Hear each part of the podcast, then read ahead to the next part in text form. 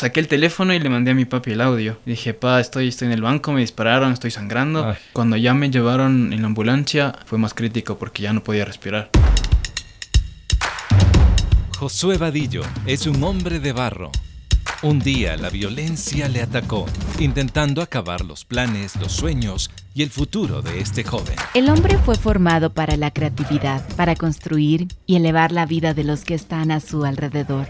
Siendo tan humanos, son una extraordinaria creación en las manos del alfarero. Hombre de barro, con John Varela. Un padre se emociona cuando ve el desarrollo de su hijo, de su hija, y obviamente es emocionante verlos crecer. Es maravilloso, hermoso caminar con ellos. No obstante, en este trayecto de vida hay agentes externos que pueden lastimar a nuestros hijos. No queremos que algo malo les ocurra, obviamente, pero tristemente la maldad se ha extendido, ¿verdad? La historia de Josué y la de su familia es una clara evidencia del aumento de la violencia.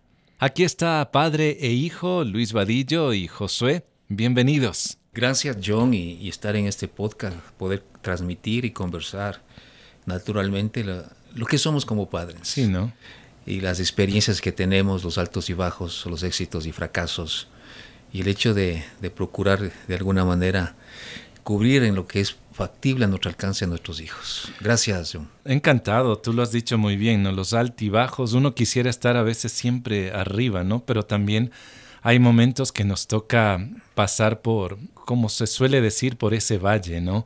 Bueno, también está aquí Josué, tu hijo. Josué, bienvenido, qué gusto tenerte aquí. Eh, sí, pues es un gusto poder estar acá en, en la radio otra vez, eh, conversando un poco de, de las experiencias que hemos vivido y cómo eso puede ayudar a otras personas. Qué bien. ¿Qué edad tienes tú, Josué? Tengo 28 años. ¿A qué te dedicas?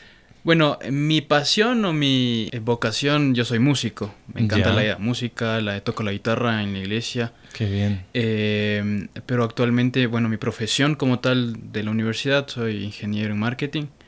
Y pues tengo mi emprendimiento en el área de la salud, en el área de la ontología en específico. De veras, Ajá. tres cosas Sí, es una locura. muy distintas, ¿no? ¿Y- Sí. ¿Y, eso a qué se debe? A ver, tienes tu profesión, pero haces un emprendimiento distinto. ¿Cómo combinas las tres cosas? Eh, bueno, eh, desde hace algunos años ya, más o menos unos ocho años, mi papá siempre ha estado involucrado en la parte de la odontología, de la medicina, pero en la parte como Más administrativa. administrativo, Ajá. ya. Entonces, pues de, de joven, cuando salí del colegio, estuve siempre envuelto en ese ambiente. De hecho, bueno, entré a la universidad, se dio la oportunidad de estudiar marketing en, en una universidad en la ESPE, pues me gradué y justo mi hermana también terminando el colegio decidió estudiar odontología. Ah, ya. Entonces yo dije, ya pues cerremos el círculo de una vez, entonces me puse una clínica dental.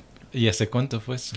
Eso ya fue hace unos siete años más o menos. De hecho, la clínica comenzó casi a la par de el tiempo en el que yo comencé la universidad. Segundo semestre más o menos, yo ya asumí la, la administración de la clínica. ¿Cómo ha sido esta experiencia de... Porque es un negocio familiar, ¿no? Prácticamente, Luis. ¿Cómo ha sido esa...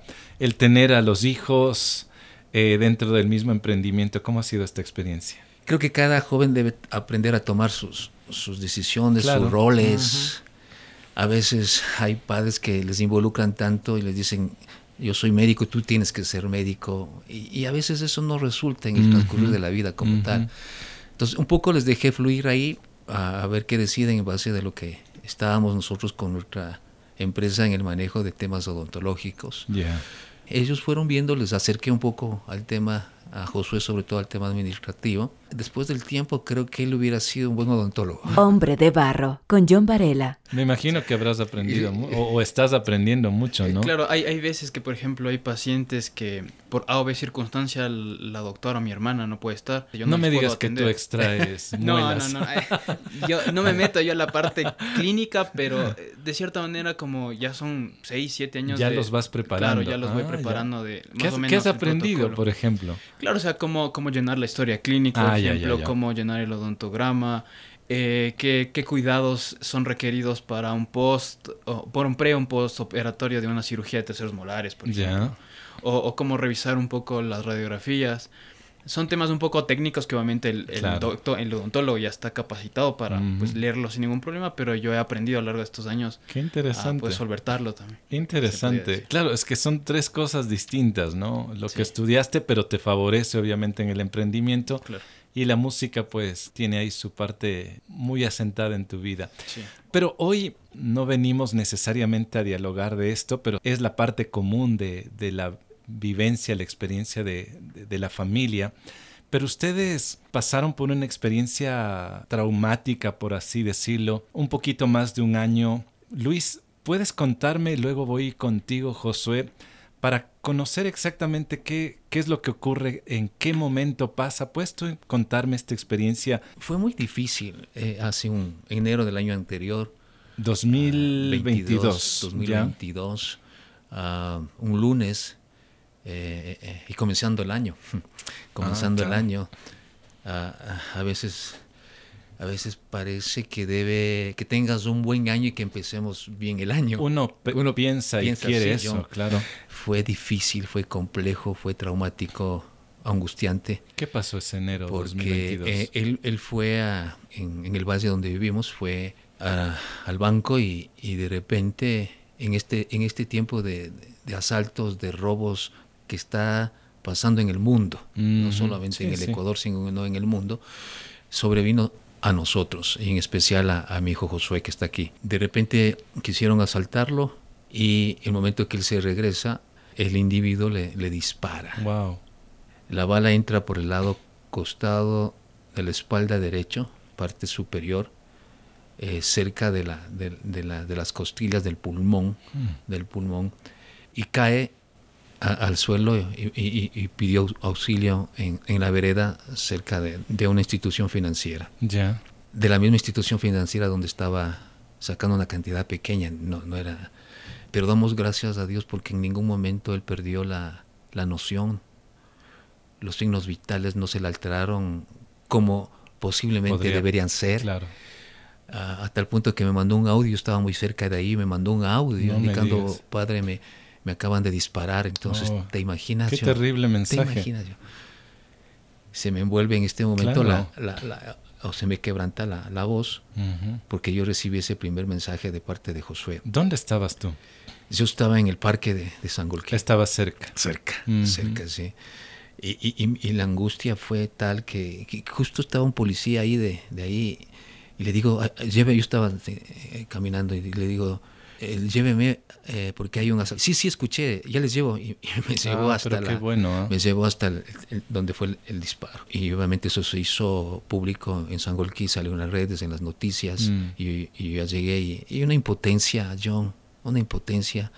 Tremendo ver a tu hijo sangrando en la cabeza porque también le dieron un cachazo ahí. Y luego obviamente vino la ambulancia, les llevamos al hospital básico de Sangolquí. Tuvieron que hacerle ahí una tomografía. Claro. Nos presentaron la tomografía, pero no tenían los equipos suficientes, así que tuvimos que llevarle de forma inmediata a Quito al Eugenio Espejo Wow. a través de la ambulancia. Ese proceso lo fue llevando Josué y el chofer nos decía, es increíble porque eh, la bala está adentro y, y- y hay muchos casos de estos que nosotros hemos visto que han colapsado. Ujú. Entonces eh, llegamos a entender, entender definitivamente que, que, es la, que, que- que Dios interviene. Por vivimos, supuesto. vivimos en este mundo, ah, vivimos en este mundo, pero Dios no ha perdido el control de este mundo incontrolable, aparentemente por el hombre, por el ser humano, por las cosas que suceden. Ujú. Dios no ha perdido el control. Ujú. Así que eso es lo que fue que, lo que sentimos y, y claro, llegamos al Eugenio Espejo en, en, en la ambulancia, al área de emergencia y lo colocaron ahí, le hicieron la tomografía correspondiente y, no- y nos mostraron definitivamente la bala que estaba a dos milímetros, John, del corazón. Qué impresionante. Dos milímetros. Descarga Hombre de Barro en la app HCJB. También estamos en Apple Music, Spotify y SoundCloud. Uno está en una sociedad eh, que lamentablemente el mal impera y claro, escuchamos tantos casos de, de robos, de asaltos, pero nunca nos imaginamos que nos pueda ocurrir y peor aún que pueda ocurrir eso a nuestros hijos. Josué, ¿qué recuerdas de ese día? Un día normal, me imagino, ¿no? Como cualquier otro. Sí, fue específicamente 10 de enero del 2022. Ya. Lo recuerdo claramente, no me, no me voy a olvidar. No nunca. se va a olvidar esa fecha. Es como mi segundo cumpleaños, porque este, está bien claro. marcado en mi, en mi mente, no tanto por el hecho traumático del Ujú. disparo, sino por lo que pasó en el trayecto. ¿Estabas Eh, en un cajero o saliendo No, yo de- estaba saliendo, estaba haciendo una transacción, Ah, ya, ya, ya. salía eh, del banco y literalmente fue a 5 metros de la puerta del banco. La primera impresión me dio mucho miedo, tengo Claro. que pues reconocerlo. También me dio esa impotencia de saber obviamente que hay gente y somos gente que trabajamos y, y, pues ganamos nuestro dinero con el sudor de nuestra frente y, y que nos los arrebaten así fácil, pues me entró, no sé, eso en la mente y dije, no, o sea, no me voy a dejar robar. Reaccionaste. De hecho, no, no me robaron. ¿Tú te Eh, defendiste? Sí, sí, sí, ¿Cuántos sí. eran? Eran. eh, Yo forcejeé con dos, pero eran cinco. Bueno, lo, lo que se determina es que no era yo la víctima, sino era otra persona. Ah, Porque yo saqué dinero, pero no era, o sea, para, para que los ladrones sean millonarios. Pero había otra persona. confundieron. Se confundieron. O sea, Ujú. eso se presume que se confundieron porque había una persona antes de mí que sacó muchísimo dinero. Bueno, en ese, ese momento fue complicado. Yo me regresé. Después de forcejear, yo me regresé corriendo al banco. Y fue ahí cuando, ahí cuando te me disparan. disparan. por la Eh, espalda. Por la espalda, sí. La, la bala entra por, por la parte de atrás de la espalda, eh, del lado derecho. Eh, y todos pensarían que, que duele full. en, la verdad no me dolió. No sé si fue la adrenalina o fue Dios que, que me metió ahí un- una inyección de adrenalina porque no me dolió.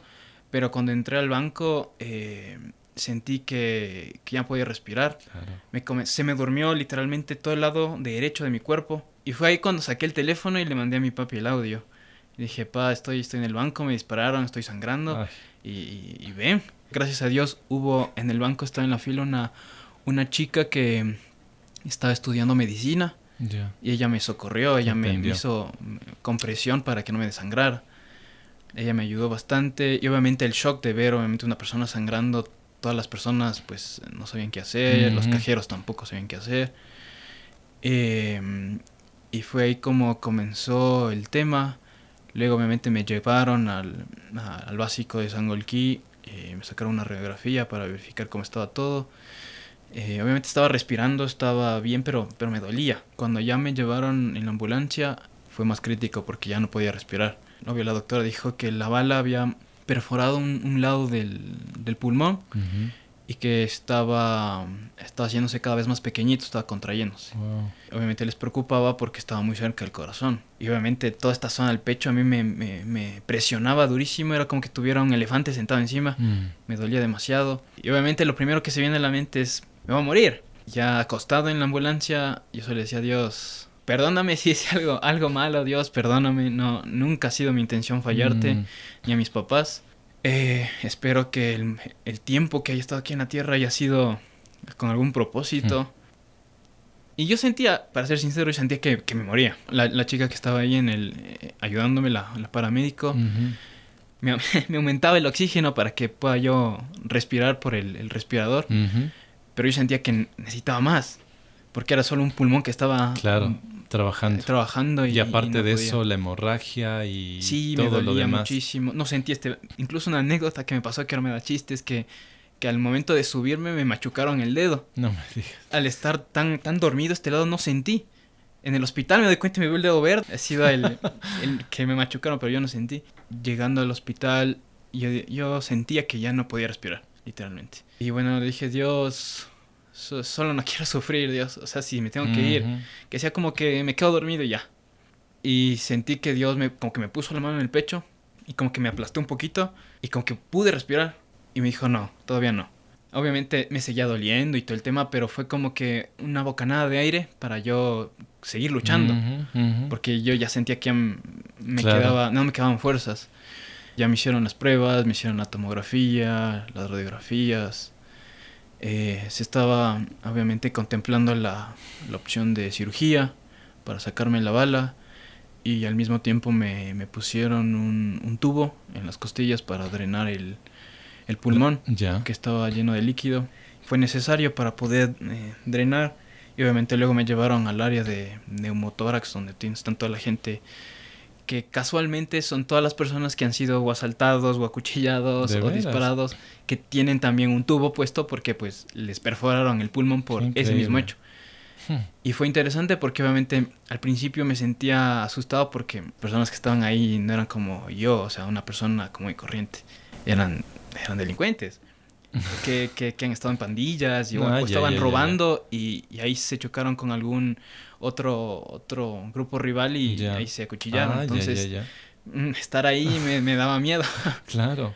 Pero no sé, Dios, Dios también estuvo ahí porque de cierta manera congraciamos todos, nos contábamos las experiencias de qué te pasó, por qué y todo el tema. Y fue bueno porque nos ayudaba anímicamente la recuperación. Todos eran pacientes ahí. Entonces, no, ahí ya no importaba qué hiciste o, qué, o en qué estás, Claro. todos estamos en recuperación. Somos Es decir, nunca entraste a quirófano. No, no, no, era algo también que me, que me asustaba porque nunca me habían a mí sedado, entonces tenía miedo, pero gracias a Dios el, el- el doctor dijo, no, ya con, con el tubo, con la rehabilitación, pues obviamente va a tomar su tiempo hasta que pueda respirar bien, hasta que el pulmón se... Eso también estaba en observación porque si el pulmón no se expandía como debía, Ujú. obviamente tenía que haber un proceso quirúrgico. Hombre de barro, originalidad en sus manos. Pero eso también fue increíble porque eh, nos decían que debíamos caminar y hacer unos ejercicios físicos y aparte de respiración para poder ¿Y cómo era ayudar eso? eso. Era horrible porque caminar me molestaba. Te cansaba rápido. Eh, claro, no daba ni cinco pasos y ya no podía respirar. Mm, Aparte, el tubo es como tener literalmente un tubo conectado a tu cuerpo, Claro. al- a, la costilla, y yo tenía que cargar el, el- el recipiente donde se drenaba todo el, El líquido. líquido. Entonces, si yo hacía un movimiento que era incorrecto, me ardía, horrible. Ya. Entonces era incómodo. Pero ya pasando unos tres días de ese tema de la recuperación, yo dije, Dios, ya no quiero estar en esto. yo, yo sufría porque eh, igual al tercer o cuarto día me pude tener el celular. Y, y ahí hablaba con Carito, que es una ah, doctora amiga nuestra. Y ella me daba fortaleza, me decía, Mm. no, o sea, tienes que, que aguantar, mira, estás vivo, entonces tienes que lucharla porque Por Dios, Dios te, te- te dio la oportunidad. En el proceso de recuperación, yo, mm, yo dije, Dios, por favor, que este pulmón se infle ya de una Ujú. buena vez. Y estaba caminando y solo, no sé, se me vino a respirar profundo. Y sentí literalmente como cuando se infla un globo. Ya. O sea, haces como que el soplo uf, y uf, Sí, se sí, infla. sí, sí. Literalmente así sentí que se, me, se me infló el pulmón. Entonces, obviamente al principio, porque sentí como que algo se rompió. Y Te dije, uy, asustaste. sí, me asusté. Dije, eh, enfermera. Entonces me llevaron a hacer una radiografía. Me dijo, estás perfecto, el pulmón ya está rehabilitado, está grande, ya está sin ninguna falla, no tiene Qué- ningún qué tipo de. De cosas, está perfecto. Igual te vamos a quedar, te vas a quedar aquí todavía unos tres días De observación. de observación, obviamente que no tengas fiebre, y el tema de la infección y todo, pero tu pulmón está bastante bien.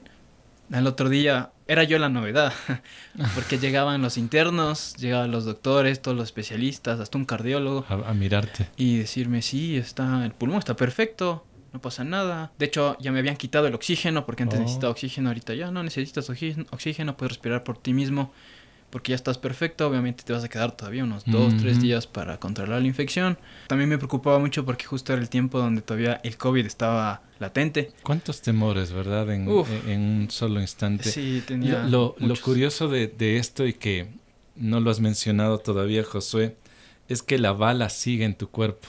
Sí, la bala Sigue sigue, ahí. Sigue en mi pecho. De hecho, es, es algo que lo puedo palpar. Ah, de veras. ¿Lo Lo- puedes sentir lo cuando puedo- lo palpas? sí, lo puedo sentir en, en- en mi ¿En dónde pectoral está? derecho. Literalmente a 3, 4 milímetros del corazón todavía, sin riesgo a que pase nada. Ya. Eh, El riesgo sería si te operan. Sí, bueno, ¿Podría era- haber algún grado de dificultad? o- Sí, el, el doctor dijo que era complicada la operación porque justo está alojado en el músculo del pectoral. Ah, Entonces hacer un corte ahí eh, era un poco riesgoso por el flujo de sangre. Wow. Entonces el doctor decidió que era, era mejor que la bala se quede ahí y obviamente se va a encapsular sola. A lo largo del tiempo, eh, estamos hablando de un largo plazo, la bala poco a poco puede ir saliendo de, la zona en donde se encuentra. como y- moviéndose. Ajá, y en un futuro pues poder extraer. Como si fuera un granito o alguna cosa así.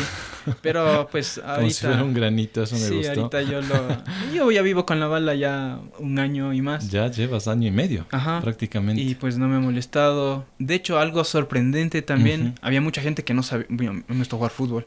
Estuve en el hospital 12 días y luego rehabilitación en mi casa eh, con ejercicios de respiración unos 8 días más. O sea, tuve casi un mes eh, fuera, fuera de juego. Ya, ya, en No, la no, banca. claro, estuve en la banca, no, no iba al trabajo por obvias razones. Claro. Y obviamente no hacía de ejercicio. Pero yo dije, o sea, voy a estar con un físico terrible. Y volví a jugar como que a los dos meses y tenía un físico increíble. No me digas. sí, corrí más que Es que, todos. tiene, es que estás hecho una bala. Sí, literalmente. Hecho una bala. Literalmente. Eh, fue algo que me sorprendió bastante. Y pues la bala de cierta manera sirve como recordatorio de que, de que Dios hizo algo Un importante milagro, en mi un vida. milagro. Un milagro, sí. Hombre de Barro es el resultado del compromiso y la ayuda económica de personas como tú. Te invitamos a unirte ingresando a www.hcjb.org.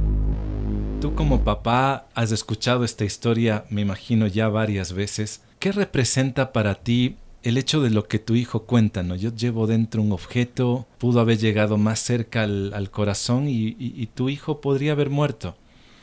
Pero ¿qué te lleva a, a- a pensar como un hombre que también ama a Dios de las cosas malas que pueden ocurrir también con nuestros hijos? Mira, ah, yo creo que el enemigo quiso poner un punto en la vida de Josué. Punto final, ¿no? Un punto final. final. Pero a Dios le encantan las comas. También, qué lindo. Y dijo, no, todavía hay un propósito para Josué. Sí. Y, para lo- la familia. Y para la familia. Obviamente. eh, correcto. Y, y así, lo- y así lo, lo entendí yo. Mm. Así lo entendí. Y hemos tratado nosotros definitivamente de, de- de recuperarnos de todo este golpe. Eh, hemos visto que el resultado de las oraciones de, de un padre, de una madre, como dice la Biblia, hay un depósito Mm, que hay un momento en que tienes que retirar ese depósito y yo sentí que fue este, Mm. que retiré todas mis oraciones por más de 20 32 años que soy cristiano. ya. Porque eso es lo que hacemos, John, tú eres padre. Aunque los hijos no quieran que oremos, nosotros oramos. Oh, y a veces Dios nos despierta puntualmente Pa- por, por todos ellos. O si está fuera tu hijo, tú Sí, estás sí, pendiente de rodillas en la sala orando porque no viene rápido. O diferentes circunstancias, padres, que tú nos estás escuchando a través de este podcast. Entonces, es- ese depósito, en algún momento Dios, ahora es tiempo. Oh, es, es algo sobrenatural. claro. Me llevó a un, a un texto cuando, al hablar tú de cica- cicatrices o marcas que quedan definitivamente, yo creo que eso es, es bueno para entender eh, lo que Dios hace en nuestras vidas.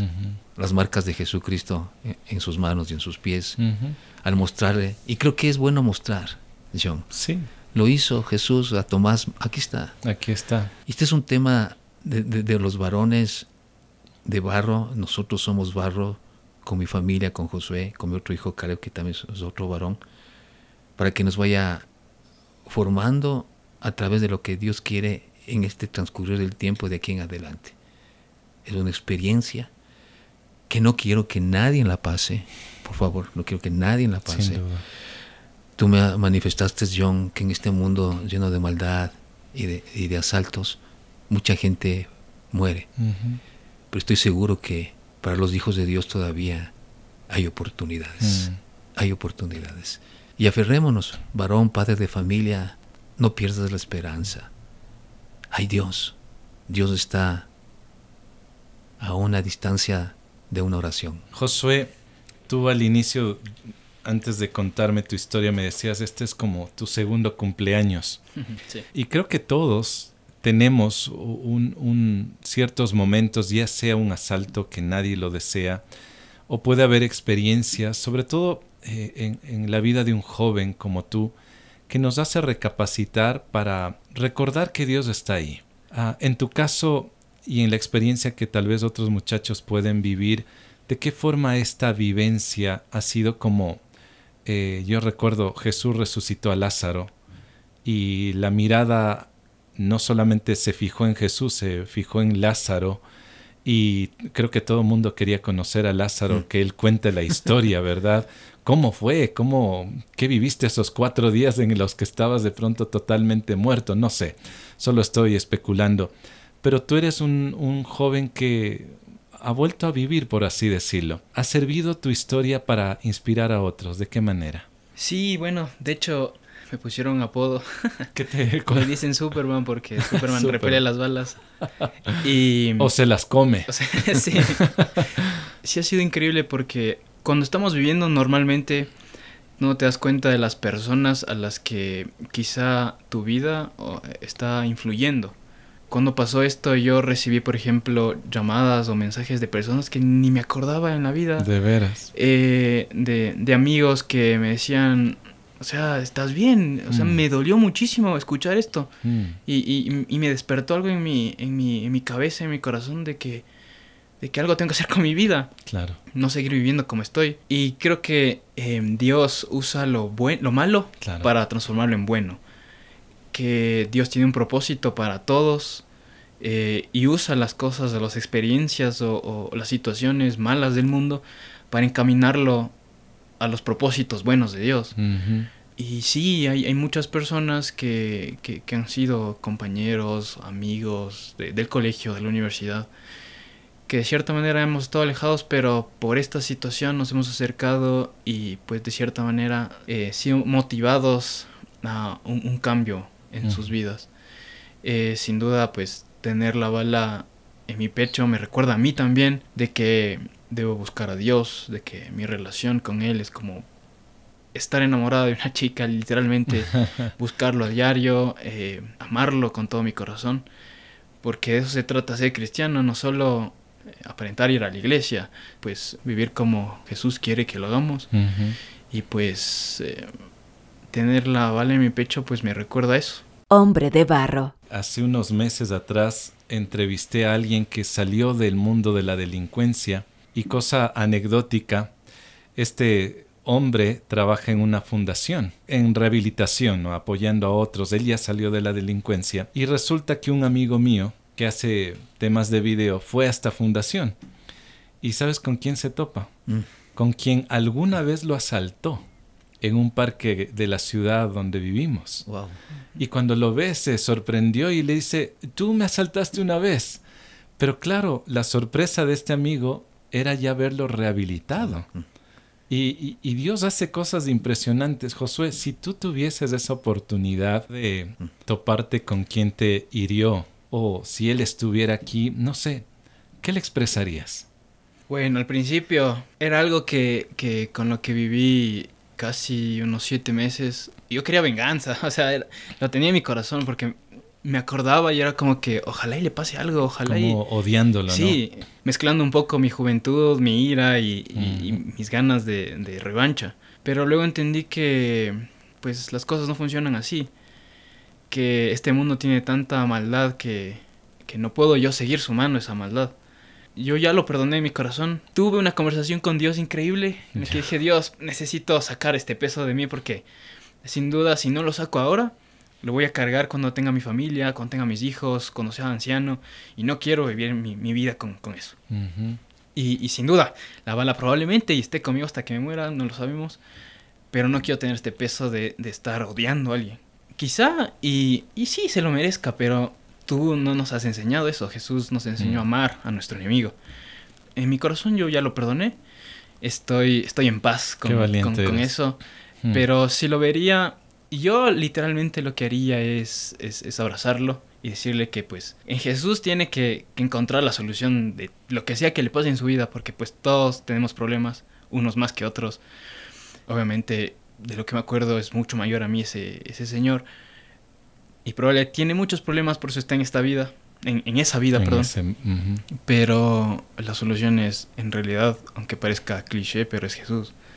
Encontrarlo a Él son, soluciona cosas de, del corazón y de la mente que te liberan. Entonces, creo que estoy ya en un momento de, restaurado total. ¿Te das cuenta que cuando uno odia, cuando uno guarda rencor o, quiere venganza en sus propias manos, es más peligroso que tener una bala dentro, ¿no? Es, la peor de las heridas. Yo quiero agradecerte a ti, Josué, también a, ti, Luis, por contar su historia, por retarnos también a desprender muchas lecciones de esto que tú has vivido y que han vivido como familia. Si algún muchacho o familia quisiera contactarte, dialogar contigo a través de alguna red social, ¿cómo se te puede conseguir y encontrar? Eh, manejo lo que es el Instagram. Estoy en el Instagram como Josu Badi. Ya, no es Superman. No, no, no. No, no, está el seudónimo todavía. Pero así, igual yo subo contenido más de, lo que hago de la música porque es literalmente mi, mi, mi pasión. Cosas cuando tengo cosas, un, toques o alguna cosa así entonces ahí me podrán identificar en, el Instagram como gosu.badi.